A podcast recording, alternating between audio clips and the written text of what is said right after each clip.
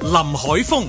夏威夷移民美國，佢話無論去到世界任何角落都會好掛住大家喎。誒，正所謂自由黨冇啊田北俊啊，都係普通嘅生意人。黃大仙啊冇夏威夷，真係一注普通嘅頭炷香嘅啫。誒、夏威夷有緣再上啊！阮子健、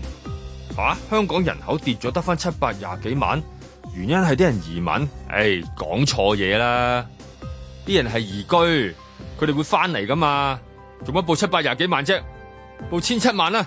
誒、帶埋啲孫翻嚟啊嘛！盧覓雪、實政圓桌嘅立法會議員田北辰話：田北俊唔需要自由黨，相反冇田北俊，自由黨只係普通生意人。田二少講嘢又會咁中肯嘅，你方唔係？唉，人哋嘅黨務都係話到口中留幾句好啲。嬉笑怒罵，與時並舉，在晴朗的一天出發。本節目只反映節目主持人及個別參與人士嘅個人意見。好啊，咁啊，加油啊！你哋都要加油啊，因為即係翻埋今日唔可以休息啊。咁啊終於等到 啊，星期五咯噃，咁啊八點十五分啦。咁啊，今日幾號？今日今日係呢一個， 你啊望住嗰啲嘢都唔記得日子啊啦，我見你。唔係我係七月十五日，唉，你真係咧因為尋日睇到14你啊睇到眼定定咁，我啊見你好似 真係。佢望住嗰個係啦，望住嗰啲嘢嗰咁啊版樣。唉即問你日子你都唔知。呢暴雨啊！度邊度啊？而家而唔係唔係家唔係你而家做緊一台二台啊！而家 一呢一台一台二台係啦唉一真台 係哎呀好亂啲啊光！明頂係嘛？好好亂啊好亂好亂啊！好亂因為要暴雨啊，而家啊，呃到埋嚟啊，啲雨。係啦，咁誒係啊，呢等個你啊，等係你啊啊，係啊。喂，點解搞到咁亂咧？就係因為今日喺度係咁睇到嗰我見啲，你見你一路入到嚟唔出聲，已經開晒啊！即係嗰啲 file 喺度咁樣，一定係有啲嘢嘅。唔係因為見到誒，呃終於睇到泳衣照啊嘛，跟住即係港姐最矚目嘅嗰個嗰個場部分啊嗰個場口度啦，咁樣其實年年都係睇呢啲噶啦，咁樣咁咪咁咪就係睇下咯，咁樣咁但係今年就。見到個花紋就有少少覺得，哎呀，真係點解咁嘅咁樣？即係一望住，因為佢嗰啲花紋，有啲就揶揄為大媽泳衣，咁我都覺得不為過嘅，都唔係話太過離譜，因為都都似嘅。因為比起咧，以前有好多屆嗰啲泳衣咧，好有即係睇頭啊。今屆就好似有啲咁多就吓，點解會媽咪嗰套攞咗攞咗出嚟嘅咧？尤其係啲花紋啊。復古啊，主要係嗰啲花紋我我咁樣。我我而家你知啦，我而家要戴個眼鏡睇到嘢噶嘛，咁樣一除個眼鏡睇啊到，不過睇唔到咁解啫。 啊，咁但係我就咁立一立咧，我以為係一啲呃誒內衣嘅誒啊廣告係啊係啊，似以為似內衣係多啲似，因為嗰個花，因為有啲花花喺嗰係度。我覺得係唔係啲花，因為我作為一個女性咧，佢係嗰啲 cutting 啊。係我作為男性，你估我唔留意呢啲嘢 咩？你都留意 cutting 喂啊咁唔係，梗梗係留意啦你唔。係主要係計睇 cutting 哦啦。作為作為人性啊，應該咁 講。作為人性，我都會留意呢啲嘢。當我立下眼就，我見到係似內衣，但係我唔知係女士角度睇都係似內衣，係我都係覺得佢似內衣。我心諗哇，又會咁鬼咁臭譬嘅。嗯如你揀泳衣嘅時候，會唔會即係話都緊張？你着出嚟會唔會似 underwear 多過誒、呃即係 sportswear 咁樣噶？誒，你嗱講真啊，如果女性去揀得三點式泳衣，嗯咁就睇佢嘅身材。佢嘅身材夠好嘅話咧，佢係真係唔怕小步嘅，即係嚟嘅你行係啊到淺水灣行到深梗係水灣啦啦。啊但係咪揀親三點式都已經即係有信心先去揀嘅咧？誒當然其實咧，都有啲人嘅性自信心係唔知喺邊度嚟嘅，都有嘅，都有呢啲人人性嚟噶誒嘛。阿係咪啊蓮，你唔好再着個三點式出嚟 啦，夠啦，沙灘啲人走晒㗎夠啦啦，，你有個睇泳下客 又個個出晒嗌救浮命啦台啊，知點解啦？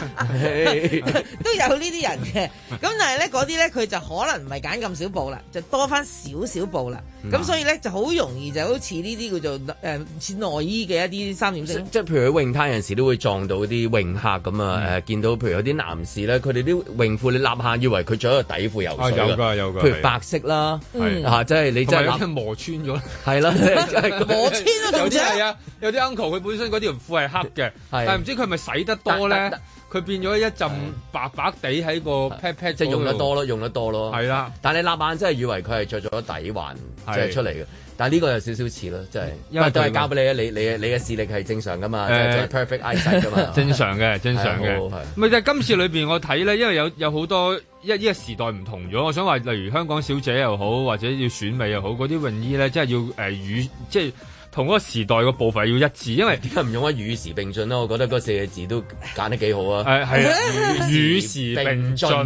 點係啊並進法咧？與時與時並進咧，就係、因為佢要同佢哋自己，因為呢個大部分嗰啲佳麗佢自己都好多有 IG 啊，有網上有相啊嗰啲咁啊，你應該要同佢自己本人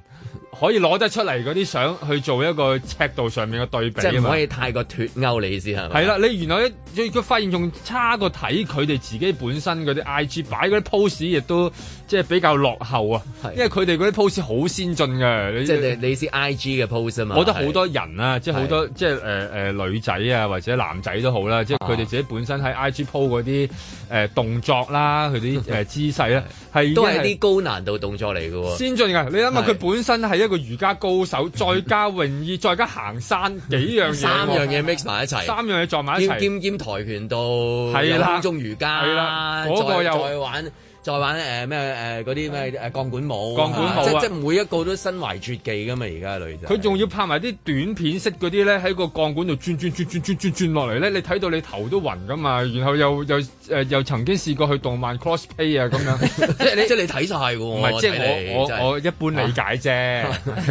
啫。但但如果選美真係會跳出個框框，話即係好似啊，即係時都講話，誒、我哋諗諗大膽啲咁樣樣。咁會唔會又即係話電視嘅觀眾又會打電話去投訴有幾個團，即係拉拉埋拉話埋過分性感啊，宣揚唔知呢啲唔知乜乜乜乜咁樣樣係嘛？係嘛 會唔會咁樣？因為因為 I G 嗰啲，如果你話跟去誒生活上啊面，即係佢哋嘅選擇。等咗喺選美嗰度出現嘅話，咁都幾定係話哦好普通啫。但係我想話喎，IG 都有 AI 審核過㗎咯喎，你係要明白喎，即係其實佢唔係一個一個純粹你諗住你想擺乜嘢佢就會鋪上去㗎喎，佢都有佢自己嗰個系統㗎喎。咁佢自己個系統都審查過，你唔會話哇哇，即係成個深山野人咁 咁衝出嚟，咁就會俾你擺上去都唔得㗎。咁佢哋都係有一個系統喺度㗎。咁所以我又覺得嚇點解而家例如攞鏡頭嘅角度啊，例如誒、呃泳衣嘅嗰、個誒、呃、設計上大面嘅啊 pose 啊，係啦，咁啊，即係你話你話拉橫額嗰啲，咁拉橫額嗰啲可能你睇翻佢自己都可能 有 I G，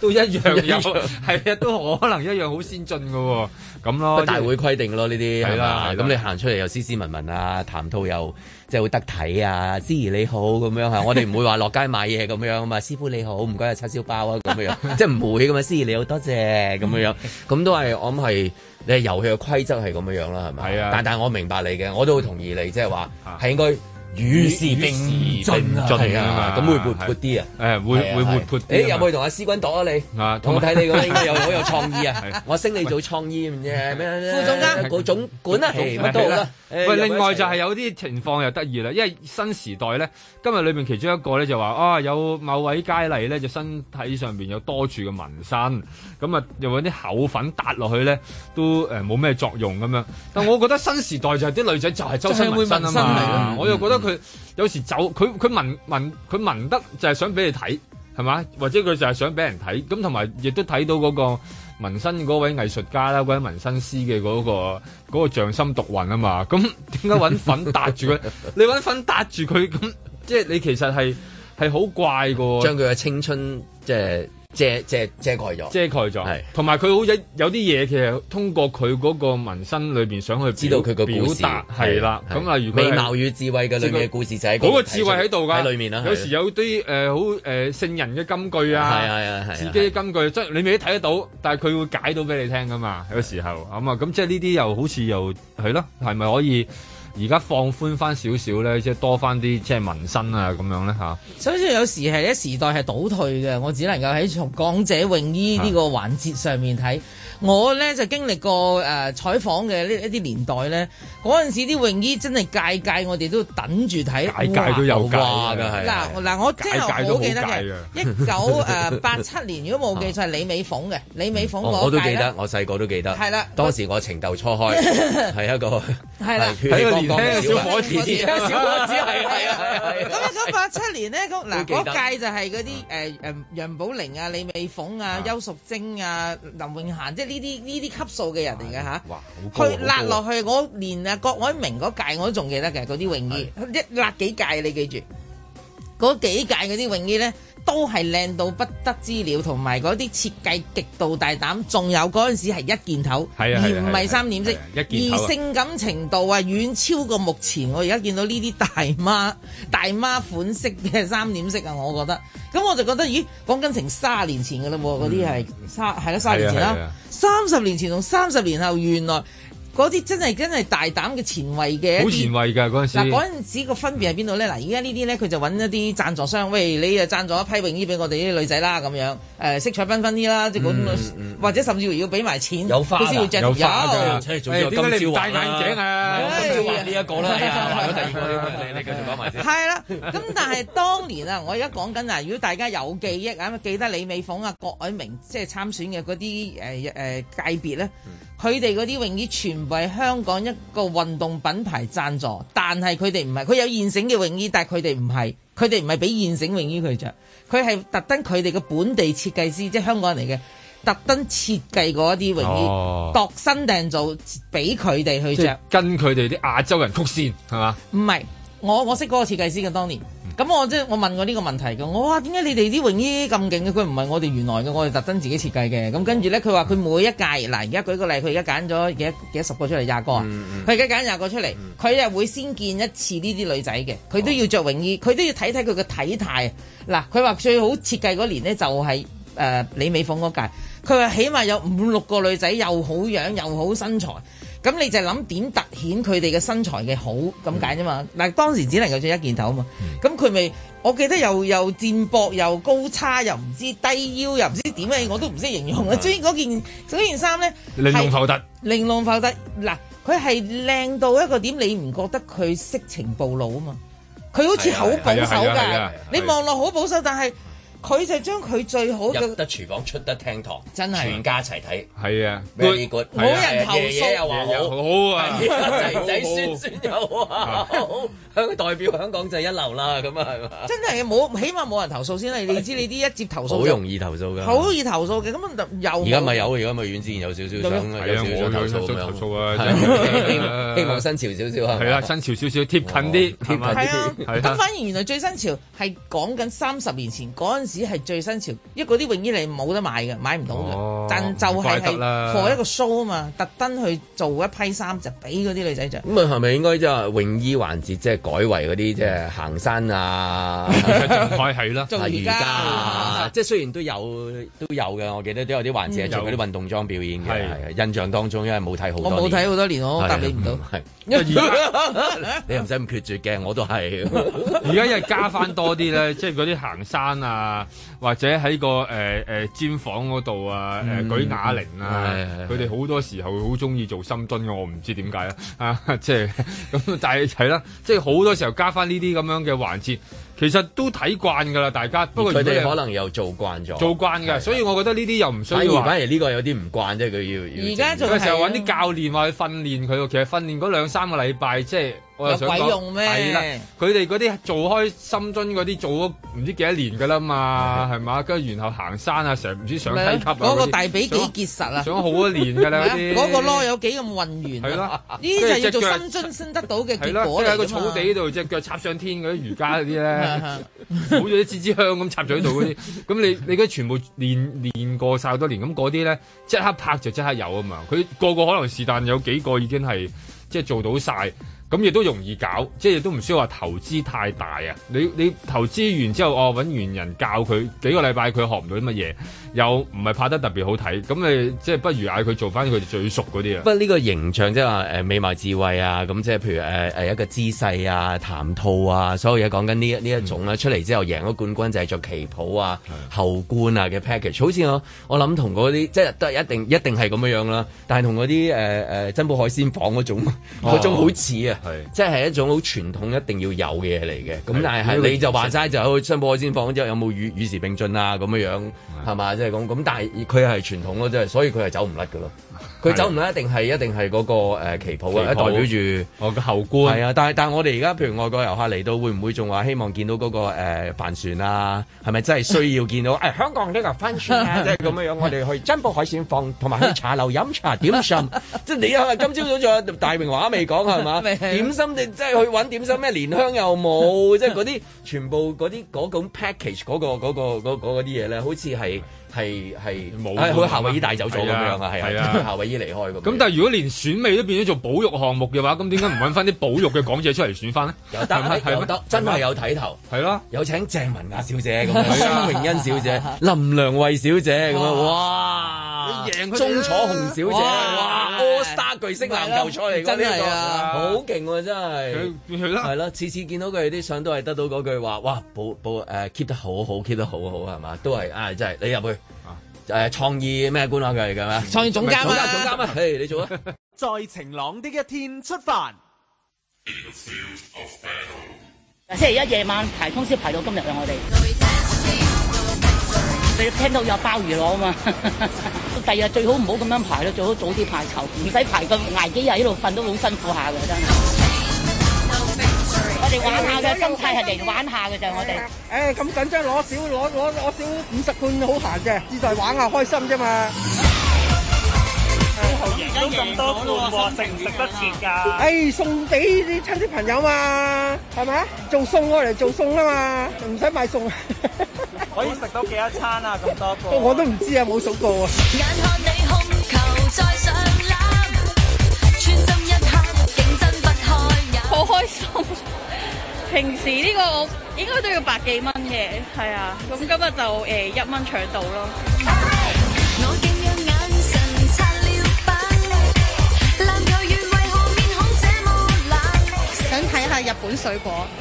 年年都係咁樣賣嘅啫。如果唔買鮑魚就會少啲，但係如果買鮑魚可能過二千咯。這競賽到現在你入球最多。一蚊呢個優惠咧，其實年年都係美食博覽會嘅一個主題活動嚟嘅。大地上一起，為初戀打打氣。咁我哋年年都有做嘅，不過今年咧就加碼，就今年除咗雞煲之外咧，就加多兩隻鮑魚，等大家開心啲咯喺呢個時候。籃球在滿天飛，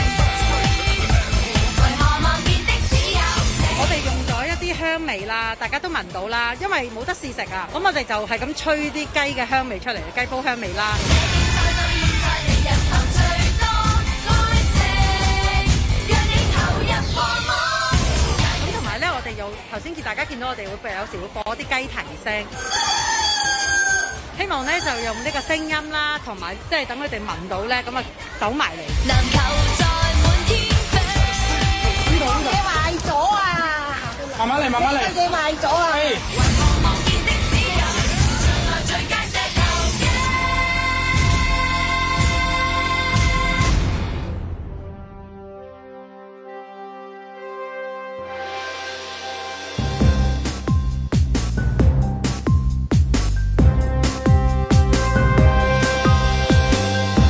林海峰、阮子健、盧覓雪，嬉笑怒罵，與時並舉，在晴朗的一天出發。即係我哋仲喺度吓，即係研究緊嗰啲港姐啲泳衣邊屆最勁，咁啊似係你講嗰屆啦，真係係咁咪樣啊，即係李美鳳嗰屆，美美嗰係嘛屆真係真係精英盡出孖㗎，孖寶盡出啊，係啊可以話係啊係嘛，真係係受者聯盟因為嗰屆係八七年啊嘛，你諗下冠軍就楊寶玲，亞軍就李美鳳，季軍叫林永嫻，落選嗰啲啊，有個退選嘅叫邱淑貞，佢唔係落選，佢係退選，有個落選嘅叫黃鶯，都拍過旺角卡門嘅，你哋揾翻佢嚟睇啦，我話咩包你型，哈哈哈，哇咁都得嘅，哇哦你先咁揾翻離嚟睇奇，嗰啲泳衣啊，梗係睇泳衣啦，佢大 佬啊係，我而家就係即係建睇下議。 佢佢設計之精美同埋人體嘅美學嘅冇配錯啦合點樣可以真係真係好巧表達妙到好嗰巧種妙好巧妙，人體巧妙展嚟噶嘛，其實都 一係九一九八七年嘅1987年尺度竟然可以嗯咁個設計係咁簡單咁靚，而突顯到呢女仔呢班年輕女郎嘅身材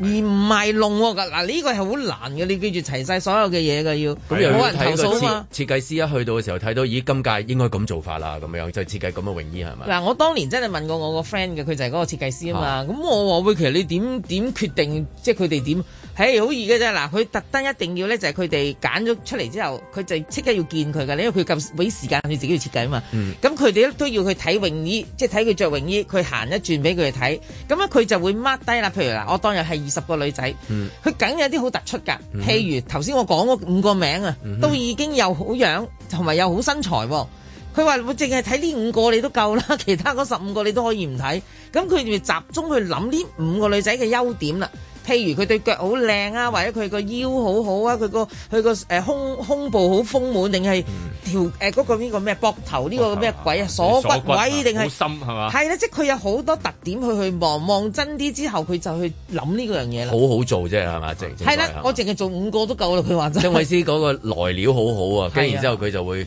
佢話呢屆好唔辛苦㗎，好易做啊。係係佢話呢一屆，咁會因唔會為個會個唔都會有正一。屆出現一見到哇骨骼精奇喎？唔好諗啦，就呢啲算啦，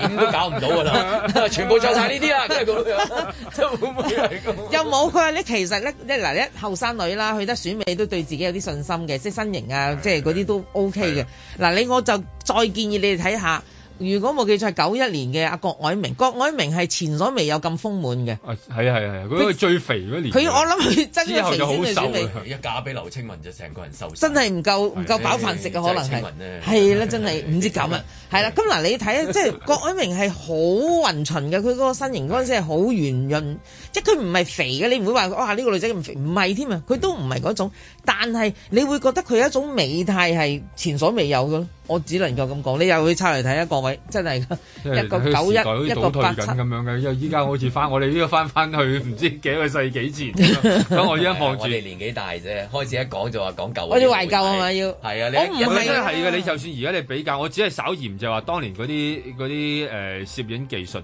誒啲像素低係嘛？啲像素太低啦，即係非始 終係菲林關低定時有陣時菲有林嘅陣時年代影到阿姐有一年都好精彩啦，跑下跑下咁樣樣，你唔記得哦，？有有陰謀啊！你你有陰謀，你你咁 樣嗰啲唔使像唔像素低㗎， 真係佢真有哎陰謀。我哋講翻美食展，講呢個鮑魚嗰個。阿姐啊，理智啊，係咪咁都係嗰屆最勁喎，又係。啊頭先我聽翻嗰個，頭先我聽翻嗰個嗰個嗰個夾龍蝦嗰個咧，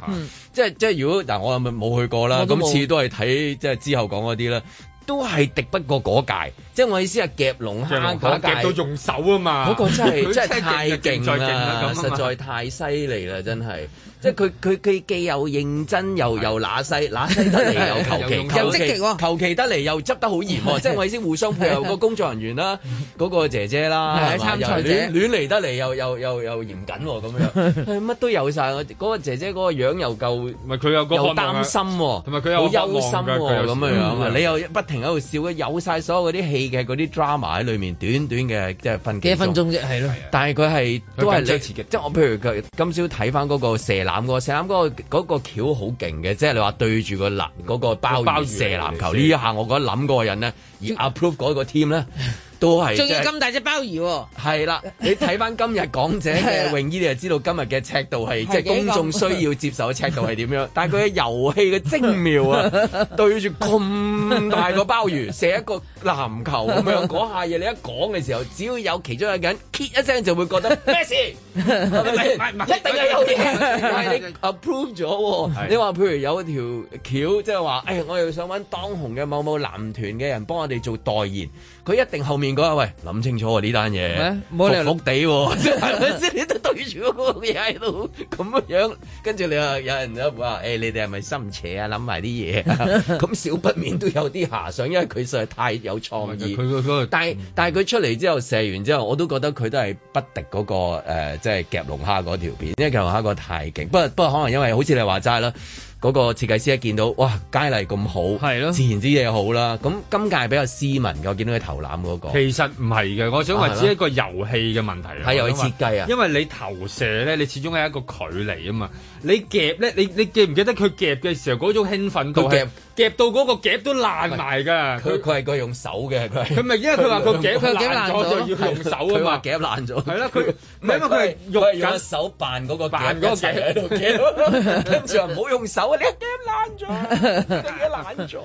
嚇、即係佢夾到，即係你諗下佢嗰個興奮度咧，好你講緊遊戲設計啊，好遊戲設計啊，但會唔會係玩嗰個人嘅投入程度咧？我最近睇咗一條片，有個小朋友玩夾公仔，佢夾唔到之後講嗰四個大字嗯係啊， 恭喜發財。我 都有睇到呢一個都好勁嘅， 即係如果論呢玩呢啲遊戲 咧，你真係都贏唔到嗰一屆嘅夾龍蝦，同埋最近嘅呢一屆小朋友 小妹妹，我開頭懷疑係配音㗎，我都以為係所以我聽咗幾次冇可能㗎。但係係係我太少喺即係一啲唔同嘅地 區即係生活，所以唔知道我諗今係日嘅啊生活嘅狀況我哋生活定點經啊驗太貧乏啦，真係啊太貧乏啦！喺喺個安全 誒。呃喺個安全網內好網裏耐面。即係即係個 B B 嚟嘅啫，即係你喺唐人街生活啦，梗係。 哇！我睇嘅時候我就哇，呢個華南地區嘅用語用得好精妙啊！咁佢都人才輩出佢都即係我意思係你話個遊戲問題啊嘛，會唔會參咗嘅時候唔夠投入咧？啊嗱，嗰個小朋友好投入啊玩個夾公仔，係一夾唔到嘅時候，恭喜 發財，恭喜大家家發都發財財。咁 幾犀利啊我見嗰個我睇到佢我見嗰個頭攬頭頭頭完完，即係好似好中意講嗰個 gag 咁啊，完完 咁咯。但係佢嘅佢嘅設計係搶眼嘅，因為咁大個，嗰度都嘥幾千蚊㗎，嗰個 props 都唔有有有，真而係家㗎咁大個鮑魚喎，唔因為嘢少成個人同埋做得咁幾大靚個添個 props 係都 OK 嘅，幾靚嘅係啊係。嗱，我覺得最緊要嘅就係參賽者嘅投入啦。嗱，嗰種全程投入係乜嘢咧？佢原來咧，佢佢事後接受訪問啦，佢贏出咗啦嘛。咁佢同佢個 friend 就叫分咗嗯哦係三百罐，咁300罐啊一人一一人百五十罐。而佢話俾我哋聽，佢係排咗三日三夜霸咗嗰個頭位，呢個就係個故事，係啊就喺呢度啦。即係呢個就係愛啦，我就覺得。我叫梗係啦愛愛鮑魚愛到咁，機會係贏給有準備的人啊嘛，佢咪就係要嚟三日三三日夜出嚟準備準我就備。爆你三百罐，係啊嘛係啦，咁我如果真係諗下，即係用價值嚟計條數啊。如果一百五十罐，我當佢面值係等於一百蚊嘅嗯話，咁佢應該有幾多錢袋落去？啊大概四一得個七，六一得個四咯。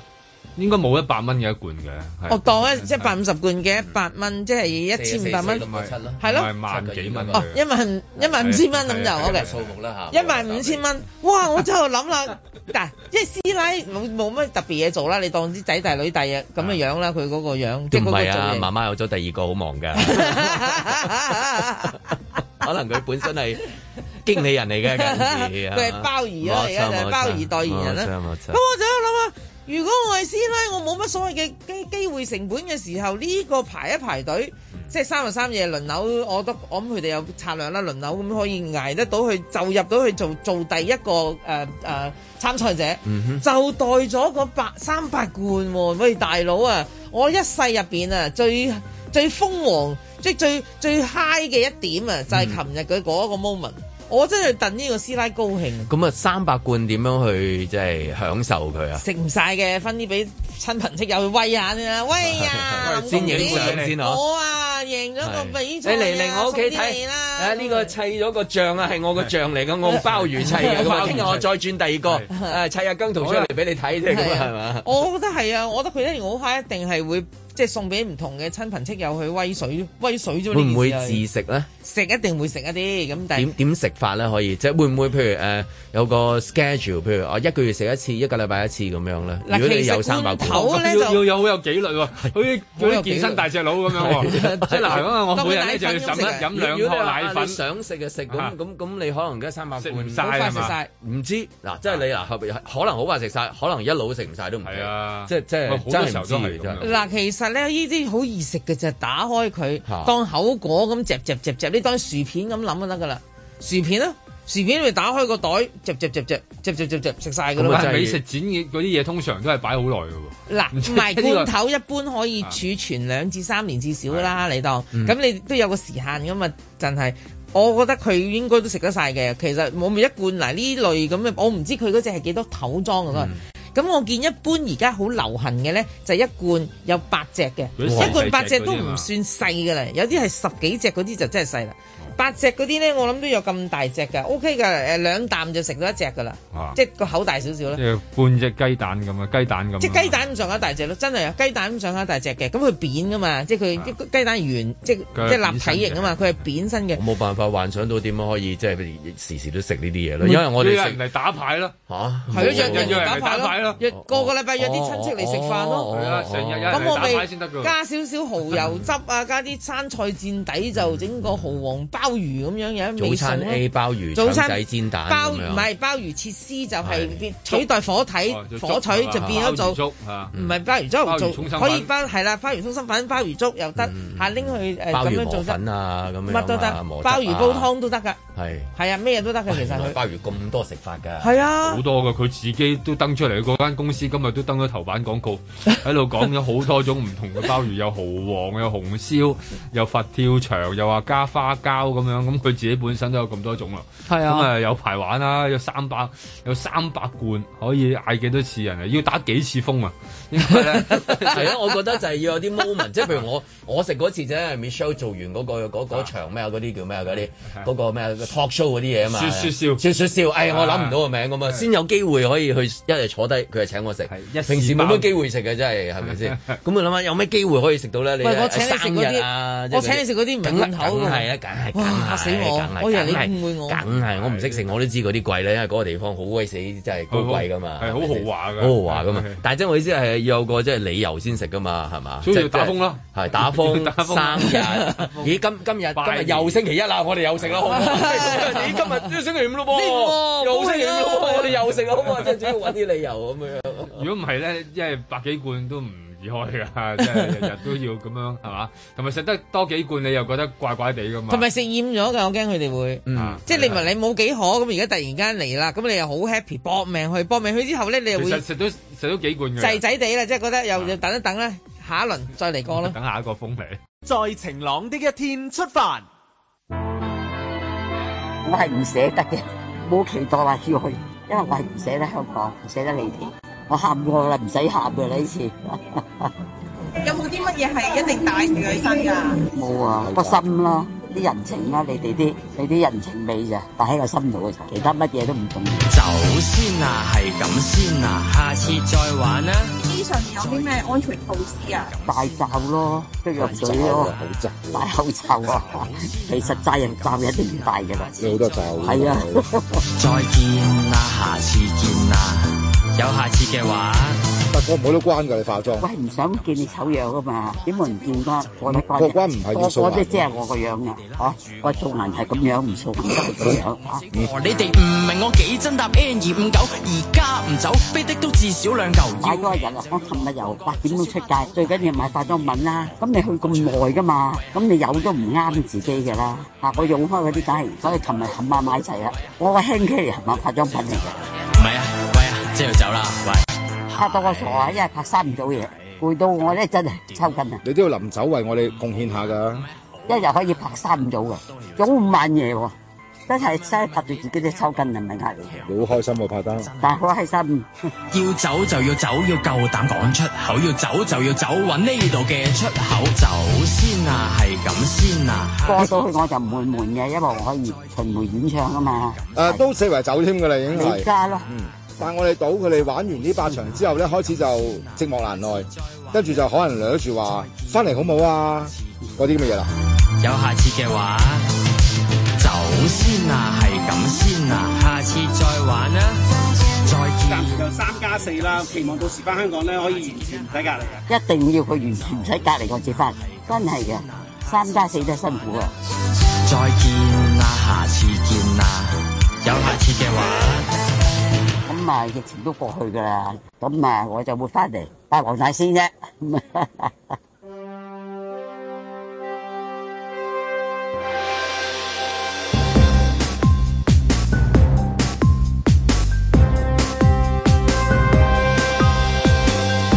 林海峰、將軍澳商場珠寶店啊，損失一百零六萬金鑽首飾，五名長者被捕，養一個小朋友要六百萬，原來養老人家係平咁多喎，一球啊，仲要係五個啊，點睇啊，山神？阮子健、哇！香港小姐嗰件泳衣做乜咁復古啊？新時代，唉，都係睇翻佢哋自己個 I G 嗰啲相好睇啲。路觅書。統計處公布，二零二二年中有十一萬三千嘅香港居民淨移出，係九七年有記錄以嚟最多。香港故事唔係咁講嘅，嗰啲外傭約滿返鄉下啫，外國專才轉換工作環境，仲有啊，防疫措施放寬咗，香港人撲晒出去旅行啫嘛，唔好少見多怪。嬉笑怒罵，與時並舉，在晴朗的一天出發。咁啊，左邊就報道嗰個美食博覽啊，咁啊兩位誒、呃女士咁啊排咗三晚係嘛，咁啊就贏咗三百罐鮑魚，咁又誒三百罐鮑魚，咁右邊呢，就係即係最近嗰啲誒即係政府公佈嗰啲主要官員嗰啲擁有嗰啲哦你身邊民調啊咧 係嘛，咁啊小市民就即係抽到即係攞到三百罐鮑魚就好滿足，咁但係我哋睇嘅時候嘅哇，如果能夠咧擁有即係四百五十六幅地啊， 或者十幾棟樓啊， 就真係好 happy 啦。咁啊，各有前因就啊莫善人啦，呢啲嘢係咪先？咁但係一稱嘅時候，你一頭先一聽夏威夷，我覺得哇，真係冇得比啊！真係真係真係個 level 高好多。頭先講嗰啲係你擁有，夏威夷嗰啲係全部係我俾你。咁當然佢自己都 happy，但係佢係即係俾你，即係明知你開心啊嘛，我做俾你啊嘛，佢唔係攞你啲嘢啊嘛。係啊每次佢佢佢冇攞你啲嘢，有冇攞我哋啲嘢啊？冇冇啊，即係係嘛淨做義工，係啊係啊，喺做義工啊。佢做義工㗎佢係自佢俾啊，自己咁啊咁啊，自己添置嗰啲咁就喺 costume 喺喺個三百罐鮑魚同埋係啊喺嗰啲嗰啲福地啊，或者係嗰啲嗰啲樓 宇啊、車車位位啊嗰度咧，雖然我都流口水係咪嗯先咁樣，咁但係真係喂高好多係嘛，高好多嘅應該。高嗱，即係我覺得誒，大家對夏威夷嘅印象一定係嚟自佢裝頭炷香噶啦。咁佢每年呢都辦當年嘅生肖，咁呢就係爭住佢頭炷香。而佢最最為人熟知嘅嗰一幕就係有一年，我都唔記得邊年，佢呢就爭頭炷香呢好逼噶嘛，俾人喐咗佢個假髮。佢嗰個假髮佢好犀利，佢佢拎住三支好大嘅香，但係佢一手呢就即刻拱翻正自己個假髮啦。嗰一幕啊！驚黃大仙認 到佢。冇錯，你知呢拜神嘅嘢係你要認養噶嘛，係咪先？ 實現到啦，或者係嚇親黃大仙，嗱我咁所以咧，嗰、個係我我覺得自此香港人就對阿阿阿夏威夷嘅一個好好嘅印象就出咗嚟啦喺嗰度。即係由開始嘅，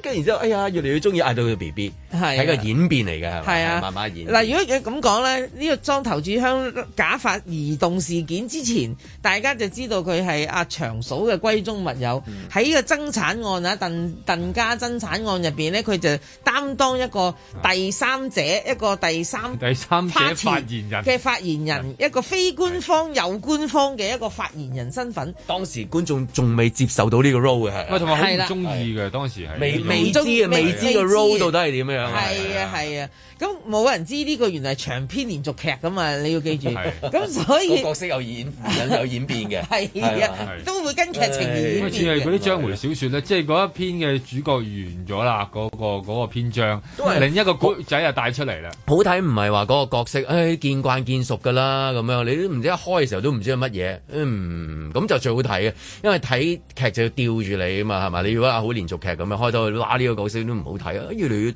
哎呀中意佢啲，或者調翻轉開到好中意佢嗰啲，睇睇下越嚟越憎佢，咁你就哇見到佢係想打啦咁樣啊係係嘛？到跟住呢個，嗯，呢條有乜人啊？係呢條友咩嚟又㗎搞咩嘢啊？呢人哋家事關佢咩事啊？咁樣佢咁樣發展落去，隨住我哋香港時代嘅轉變，係啦，成個鄧家嗰個係嗰件事都有變化噶嘛，係咪？冇錯啦，冇佢哋有時唔好，有時又好好，即係嗰啲。咁你會覺得嚇呢個呢個人物嘅角色，你慢慢自然越嚟越了解佢啊，你自然會愛上佢。咁我就覺得夏威夷就用咗呢一個方式，贏咗香港人好多嘅心啦。咁佢啊後來又幫好多年輕嘅嗰啲誒微電影啲導演啊，啲嗰啲拍啲短片啊，即係其實有一一段時間又會拍拍啲嘢啊，或者啲訪問啊、必到啊嗰啲咁樣，我諗都令到好多人對佢嗰個熟悉程度係增加好多嘅，即係又會拍下片，又會會又會自己拍下片，又會去到即係做好多。訪問啊，或者嗌佢去影相啊，佢都話冇話推嘅喎。好多時候啲人話揾真夏威夷都冇話推嘅，冇托手踭嘅係啦，聽聞咁都啊係，佢仲要你想你想扮乜，佢又會即係配合跟足晒咁樣。我諗呢度又係咧，即係儲下儲下又會儲落嚟咧，然後去到有一啲時節嘅時候，佢逢係一啲總之熱烈嘅項目咧，你都會見到佢會誒、呃在場嘅，好似一個 吉祥物一樣咁樣。哦、呢度人多啊，佢又到一度；呢度人多，佢又到一度咁樣。咁加加埋埋，我諗啲人就對佢即係儲落咗一種情感喺度啦。我覺得佢都好與時並進啊！呢四個字今日要用下嘅。咁咧，佢並進到點咧？當呢個叫社交平台好流行嘅時候咧，佢又開帳戶，佢係俾好多誒、呃我哋所知嘅年長嘅藝人咧都早嘅，佢已經早玩係係係。再加上咧，佢好掌握嗰個時代嘅脈搏嘅。啊，今日呢度我就要嚟呢度打卡，有件事發生，嗯，我要嚟呢度，或者喂佢捉得好準，好準，同埋好快。佢比起好多嗰啲所謂嗰啲關公啊、公關啊嗰啲咧， 佢啲捉嗰啲時間都準喎。係啊即係佢到場嘅喎，仲要係嗱，呢個就係呢個就係啦，啲人會慢熱慢烈參與啊，應該係咁係啦講。跟住又跟住去到啲人揾佢打卡，又又無任歡迎啊咁樣，咁咪即係建立咗一個民間嘅嘅信心喺度啊！所以對於佢嚟講有一個係啦，變咗一個 香港嘅活寶啦喺度。啊，黃大仙點解唔派人去送機嘅啫？係咯，我都唔係太明唉呢真係啲。有佢喺度起碼增增加團體嘅，嘅增加唔少係嘅，啊增加唔少起啫。起碼今日今日黃大仙應該有樣嘢有有 banner 喺度寫住係啊，啦即係之類啊，或係者啦每炷香我哋都為佢上嘅係啊，或者咁係樣啊歡迎啊，黃係啊夏祝蕙再次光祝臨佢嗰啲祝啊佢誒旅途愉快啊，係嘛？全程即感係受啊快啲翻嚟啊！即係咁啊，頭炷香等緊你係啊，啊係咁啊樣係嘛？係啊哎呀，可惜冇真係留個位俾你㗎嗱，我哋每年都留翻呢個位係留等你留嚟位裝，俾你係係啊。其實每年應該嘅有個即係已經已經上頭中上到咁 出名咧，就仲應該有一個誒特別嘅通道啊！嗯即係話咧，你諗下你平時誒、呃、過關都有啲人有特別通道啦。佢直情好似我哋講去飲茶一樣啊！嗯誒夏威夷啊，個位留俾你啊！嚟嗰度跟住啲人 想佢冇定位嘅，係爭你行冇定位都即刻入到去。去。你慢慢即係佢諗下攞揸裝頭炷香呢樣嘢嘅嗰個深入民心程度，已經係去到即係新聞機構去到拍裝頭炷香嘅時候，一定係會係啊佢會拍佢個焦點望住 佢嘅。係啊，其實有時佢唔係咁中間㗎咋，邊但係邊嚟㗎佢去係啊到嗰個裝香嗰個位，佢就係中間。咁啊，跟住影住啲人啊，咁樣，甚至連咧黃大仙有見有時咧會收人啲香噶嘛。係啊係啊有時咧佢即係啲嘢太大支啊，或者點咧，佢會收起嘅。你一插完佢即刻收係啦啊！，但係夏威夷嗰個係冇嘅嚇，即係我諗呢個都係大家都即係開咗綠燈喺度啦咁樣。不過依家就啊要上機啦，咁啊好多人就依依不捨咁樣，即係有一個即係要送別啦不。過我覺得啲依依不捨好得意咧，即係係誒哎而家習慣咗離別到嘅地步咧，係 O K 啊咁樣樣又好似你話齋睇嗰個角色開頭嘅時候，你未必接受，慢慢都去演變，大家又變嘅時候，哎誒越嚟越中意佢有啲嘢，有啲嘢好得意咁樣樣咁咯。咁咁譬如我我睇呢一個酒咧，咁唔係一誒、呃可能真係。越太多離別嘅時候，大家就越習慣，越習慣嘅地步就係 O K 咯，有冇 咩啊？有陣時你都會見到，哎呀，又冇啦，李永賢咩一個時代中嘅，佢都走埋啦，即係好多呢啲，好多啲情感上面啊，你密到咁樣，你今日又報啊，學生有幾多啊，係啊係嘛嘅時候，你已經去到 O K，好似差唔多去食去去加人佢出去，係啊冇咗已經冇咗嗰樣嘢，已經切又又另外一個層次嚟咁㗎啊係，呢即係而家一個又好似話咧，喂，咁啊第邊度見啦？係咯係咯嚇，即係到時冇你嗰乜邊話啊，哎呀玩啦冇啦咁樣樣咯。嗱都同同樣，譬如嗰、個嗰、個酒家又係，即係多到你嗰個地步嗯係呃冇，即係即係你唔使咁大反應 係嘛？即係係嘛？即係會有少少係咁樣樣添而係家，啊咁都係一啲誒、呃品牌啊一啲 iconic 嘅嘢啦，係咪叫做係嘛？因為同埋再係咧，依家我諗又因為多人去到一個地步，就已經嗰度當咗係啦，即係即係已經已經同一個水位啦咁樣，咁所以去到嗰度咁啊有啲留言嘅，咁啊有好多人都係約下佢去誒嗰、個地方又見面啦嚇，不過睇下嗰個地方有咁我冇得帶我頭我柱覺香得嘅一。個即係嚇佢佢從來冇攞任何嘢，淨係俾嘢香港人嘅一個 icon 啊夏威夷。咁其實佢今次去美國係要同佢個女團聚，佢要去定居。咁因為佢其實九十二歲，佢十一月就九十二歲噶啦。咁即係話好似呢廿個九歲咁樣，我睇佢即係即係係全咯係啊咁誇佢張 fit 嘅喎點解佢即係個嗰個手狀態提係嘛行李都仲係啲化妝你品嚟㗎咪就係咧一個人咁幾鬼死貪靚啊！佢話：，誒我有啲廿幾廿九歲就覺得自己好似九十二歲咁老啊，日日都話因為老咗啊，即係咁係嘛？我唔掂噶啦，係啊我我唔唔掂知啦我將係來點啦。係咁我就覺得真係個心態幾緊要啊。佢佢就係去存在。咁我哋我覺得如果我應正常咁樣諗啦， 92哇歲即係戥佢高興啦，係佢終於肯去阿啊彭啊阿阿彭秀慧拍得出九啊二加一啦，係係。廿九加一就唔使啊。拍出九啊而家係係啊，嗱拍女仔嘅拍阿媽啊嘛，拍阿係媽咯咪打阿嫲咯，係咪？咪係咯咯，九啊二加一啦，拍廿九加咗自己勞九啊二加一，即係話應該係即係美國，仲要係美國即係版，美國版係嘛？咁係係係另一啊有文化個。有文化差異係啊，啦，係因為另一個有衝突啦係另一個階段啦，即係嗰種嘅，即係嗰種即係對於生命嗰種熱烈嘅擁抱啊！我覺得呢個係點解出得少少呢個真係但係點解嗰個即係好多人會覺得，誒、老人家老，好多時係佢認咗老，然後佢可能就亦都令到嗰、個、呃、神態啊，所有嘢衰老。但如果佢仲係九十二歲，都仲係話我我上飛機嗰、個即係手提行李係全部化妝品咧，嗯我覺得呢嗰種嗰種嘅生命力嘅活躍咧，其實呢種就係、點好多人講緊咩叫長壽長壽長壽其中一咁種。我想問，譬如約埋幾個一齊去老笠嗰啲又點睇咧？嗰單嘢係點啊？加埋唔知百幾二百歲啊！佢即係咁只係唔樣知道呢個世界發明咗閉路 電視，係啦，佢哋個心態都仲係好後生好有活力嘅。啊喎嗱呢一班嚇啊嗱呢個咧就同嗰啲誒政府宣傳片啊，叫佢唔好衝馬路啊。佢話：，誒我跑得好快，嗰個老婆嚇喺幾廿年前我係啊嘛賽跑冠軍嚟咪啊！ 就係咯，即係而家一樣啦。喂，佢唔記得咗自己嘅身手，真係嗯係再係咩再我就再係堅飛天擒佬，當年 嘅即係嗰啲。最堅硬嘅鐵都有生鏽嘅一日啊！佢唔記得咗自己啊實際嘅年紀啊，咁所以咧都係一個啊童心嚟嘅。我都有留意。意個年紀啊！佢話即係有五個誒呃啲誒劫匪落網啊嘛，佢話誒加埋唔知幾多歲話係長者啊200嘛。咁我睇過睇個年紀，佢話年齡介乎五十四至六十九啊嘛，五十四係長者啊， 開始㗎 啦，踏入㗎啦，唔係佢係喺佢裏邊嗰個僆仔嚟嘅。攞個 average，佢哋喺個四團啊四個梗佢係哋靚仔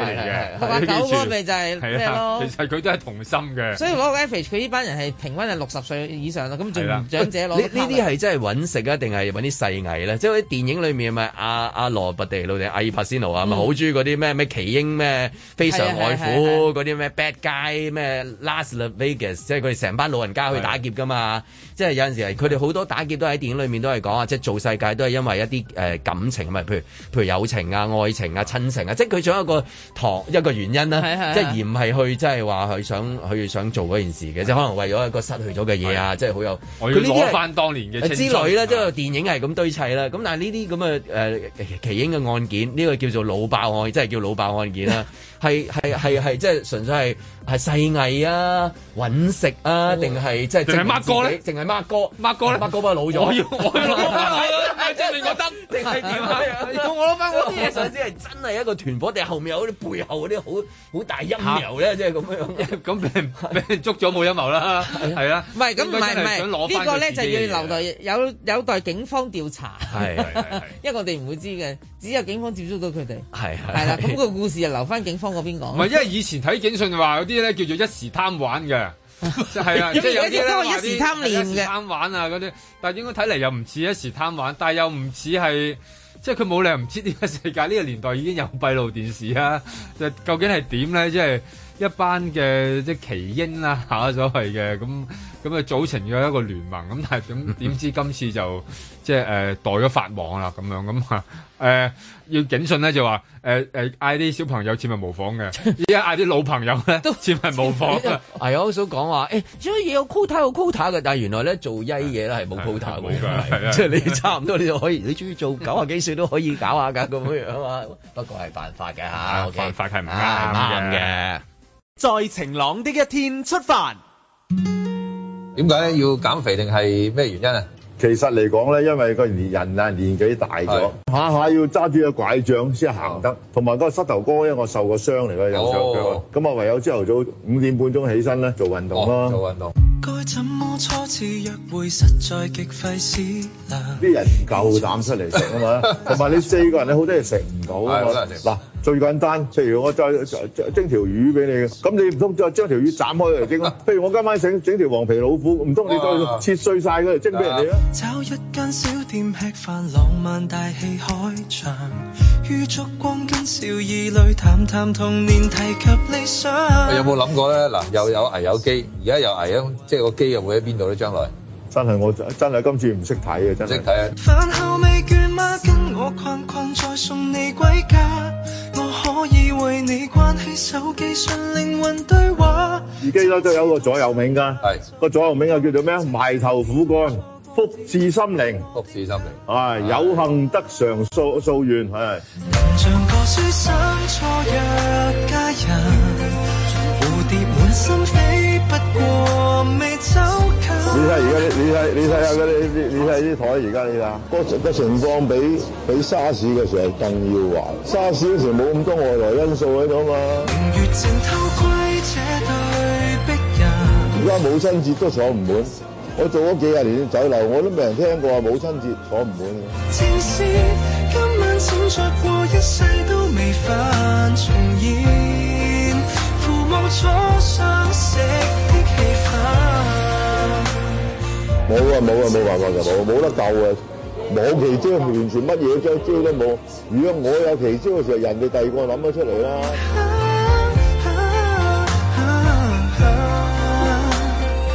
與你有種戀愛預感。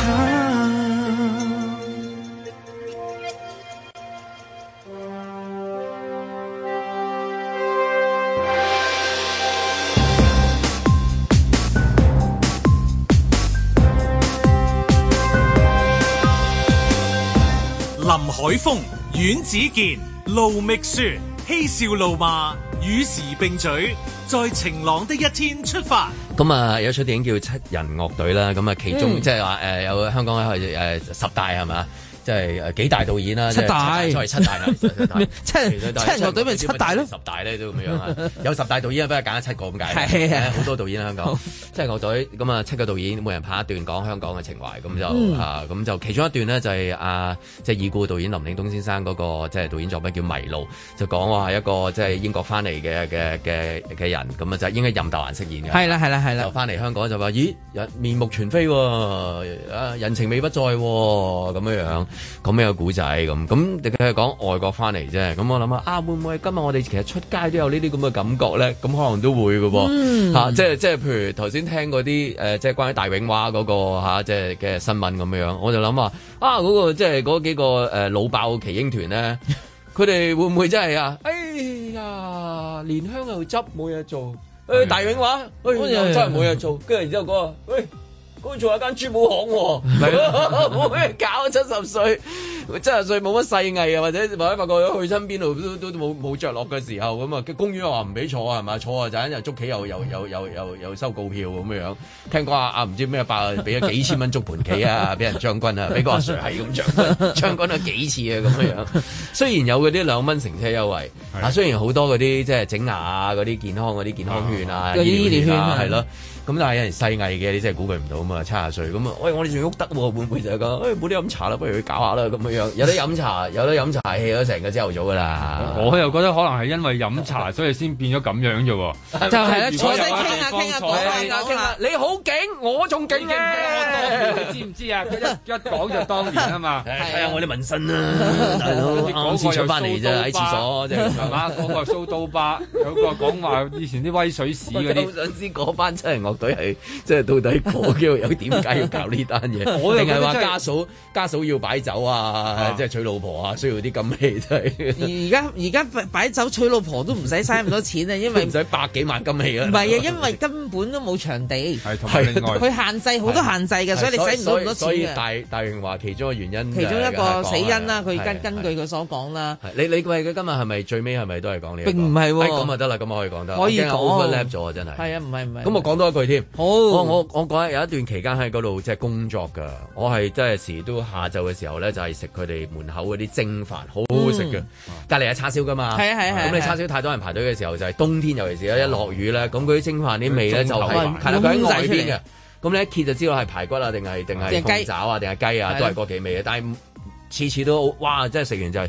飽晒，跟住然之後就就就翻工㗎啦，就係。哦喺灣仔翻工嘛，嗰陣時啊，食咗都差唔多成三四年添啊！哇真係咁長時間係啊，唯一同誒大型華有關係。咁我冇食過啲咩鄉村咩村村村圍村菜圍村菜冇咯咁樣，嚇咁梗係食嘅交翻俾都係交翻俾你啦。唔係，我個大家有份食所以所嘅以所以，我個酒樓咪我喂咪我。所以所以我咪點解我會諗起七人樂隊嗰一段就係，我估我經過灣仔嘅時候，我都有嗰個七人樂隊嗰段嘅感覺，真係，咦？又冇咗一間啊，嗯咁啊剩翻叉燒嘅啫噃，因為對面仲有食食粉嘅，緊本來係啊係啊，嗰個浪粉好食啊，係啦嗰個檔粉就真係好咁嘢嗰。跟住咧個粉門口嗰度咧，原本係街檔，都係食魚蛋粉嘅。哦 街檔就冇咗啦，綠綠色皮嗰啲哦係啊誒綠色皮啲鐵皮檔，鐵皮檔由嗰度即係我灣仔翻學咁啊細嗯個，咁食鐵皮檔，阿媽同我食鐵皮檔，食好多嘅。咁跟住咧就上你家嗯上上鋪啦就係係上鋪啦知係咪佢上鋪係嗰佢啊間？係佢嚟㗎，係佢嚟㗎係咩？係啊。哦，咁嗰度我又食過一段時間，好食啊嗯咯工工作又食誒大榮華嘅誒誒嗰個煲誒嗰啲咩中中頭飯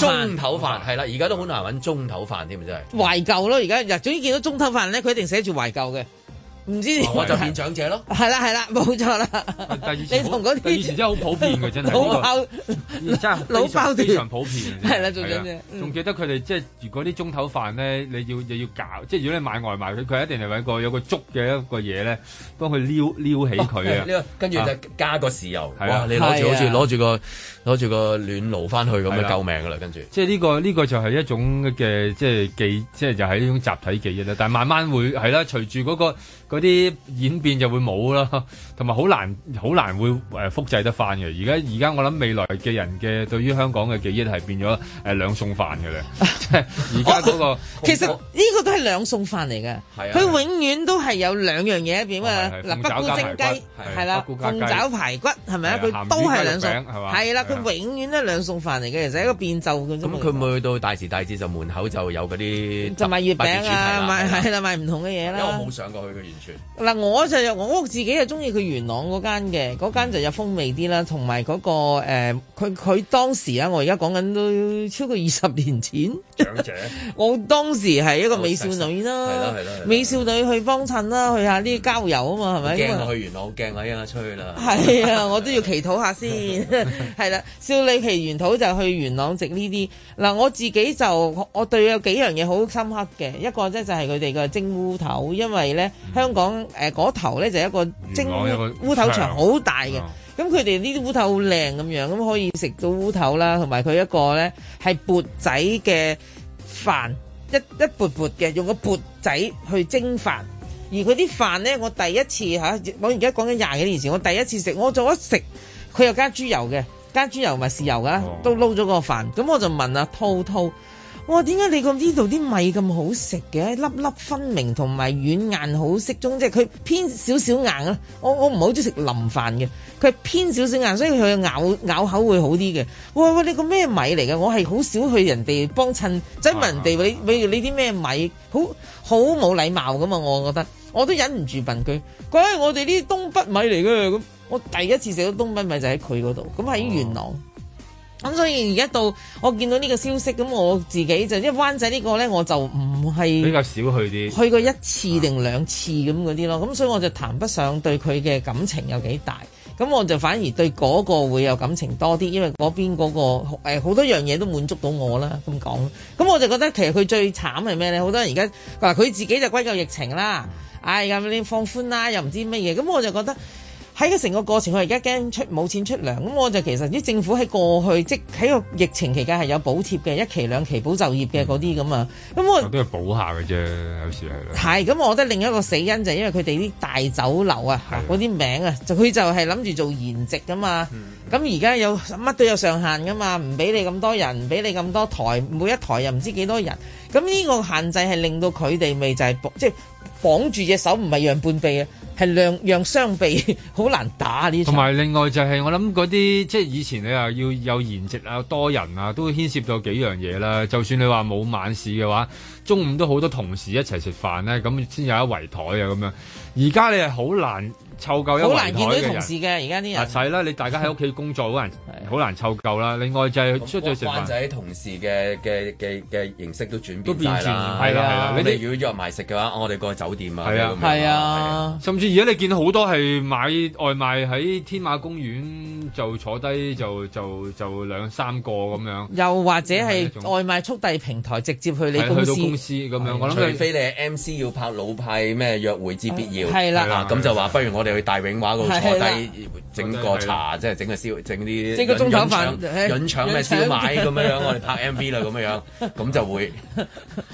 比較少啲機會啫，比較少啲啊話不如我係啊哋上去擺擺翻圍啦咁樣。係咯，因為個區分又都開始變有啲變化啦，即係即係可能老人嘅減少啊咁樣，咁呢個都即係引致到而家係啊，我諗好多未來都有一個走向啊，即係好多所謂嘅大酒樓類係咪呢一種嘅即係方法仲會咧？我諗未來香港都可能冇咗呢一種嘅即係形式嘅餐廳喺度添。哇，咁啊，仲一聲又嚟咯噃，又一個禮拜五咯噃，係嘛？咁啊，下個禮拜一啦，繼續在晴朗呢啲出發啦。咁啊，祝大家愉快嘅週末，星期一再見。喂呀，盧覓雪。時裝名店 Joyce 喺品牌嘅社交平台宣布即將告別中環新世界大廈。目前櫥窗嘅主題就係家，向創辦人同佢嘅家人、顧客、設計師以至時裝店輝煌時期致敬。一眼望入去係黑白直條相間做主調，令人諗翻起時裝店創業初期嗰個購物袋，黑白直間再加一個橙色嘅蝴蝶結，一切翻到最初。 開業五十二年，Joyce 進駐呢一個佔地萬六尺嘅地鋪至少廿幾年，相信呢一個告別會令好多人又要講嗰句好可惜啊，好唔捨得啊！有份幫手令到香港成為一個國際大都會嘅時裝店創辦人 Joyce Ma 肯定有一定功勞啊！一九七零年，普遍香港人都仲未有時裝概念，佢已經開一間專賣國際高級品牌嘅鋪貼，即係話當時啲女性仲喺度度身訂做旗袍，佢就介紹 Giorgio Armani 俾漸成型嘅港產女強人。仲記得嗰個購物袋有句標語嘅，For the people who know the difference，展示俾大家知道佢就係懂得欣賞，間接教育咗一代香港人學識一個中文字品味，一個英文字 style。尋日林海峰先至話，當年佢同葛民輝合寫嘅名作《川寶九零大戰山本耀司》寫錯咗川寶九零個名喎，首歌頭四句歌詞係。同志，乜你今朝又咁遲去揾川久保玲定係山本耀司？梗係摸咗落去中環嘅 Joyce，再落埋去隔離嗰間 J J Armani。究竟軟硬天師知唔知道呢三個品牌都係 Joyce 當年一手引入香港，風魔咗唔少人嘅？唔止佢嘅時裝品味驚人啊，連佢時裝店櫥窗都零舍特別過人。由皇后大道中九號去到十六號，佢同香港人一起走過咗香港最繁盛嘅八九十年代喺速食時裝興起之前，嗰、個有活力又美好嘅時期，唔覺意仲幫手打扮咗呢一節原本有啲沉悶嘅皇后大道中。唔好忘記，中環係香港最重要嘅金融商業區，好多外資商務客又或者旅客都會經過。當年外國人未必知道港督係邊位，但肯定知道香港有位 Joyce Ma 女士。一間時裝店促進貿易，帶動零售、製造就業，最後仲上埋市，真係一時奇蹟啊！Joyce 本人退咗落嚟都好一段時間，但係時裝店繼續幫香港人扮靚，真係唔好睇少呢隻坐落喺中環最尊貴、最熙來攘往地段嘅櫥窗，佢係直接通往好多人嘅心窗㗎。時代不斷變遷，一個國際金融城市都養唔起一隻咁樣嘅櫥窗嚕，仲有咩好講啊？告別美好嘅年代，我唔會講可惜，我會講悲哀。趁仲有機會，好快啲去望多眼啊！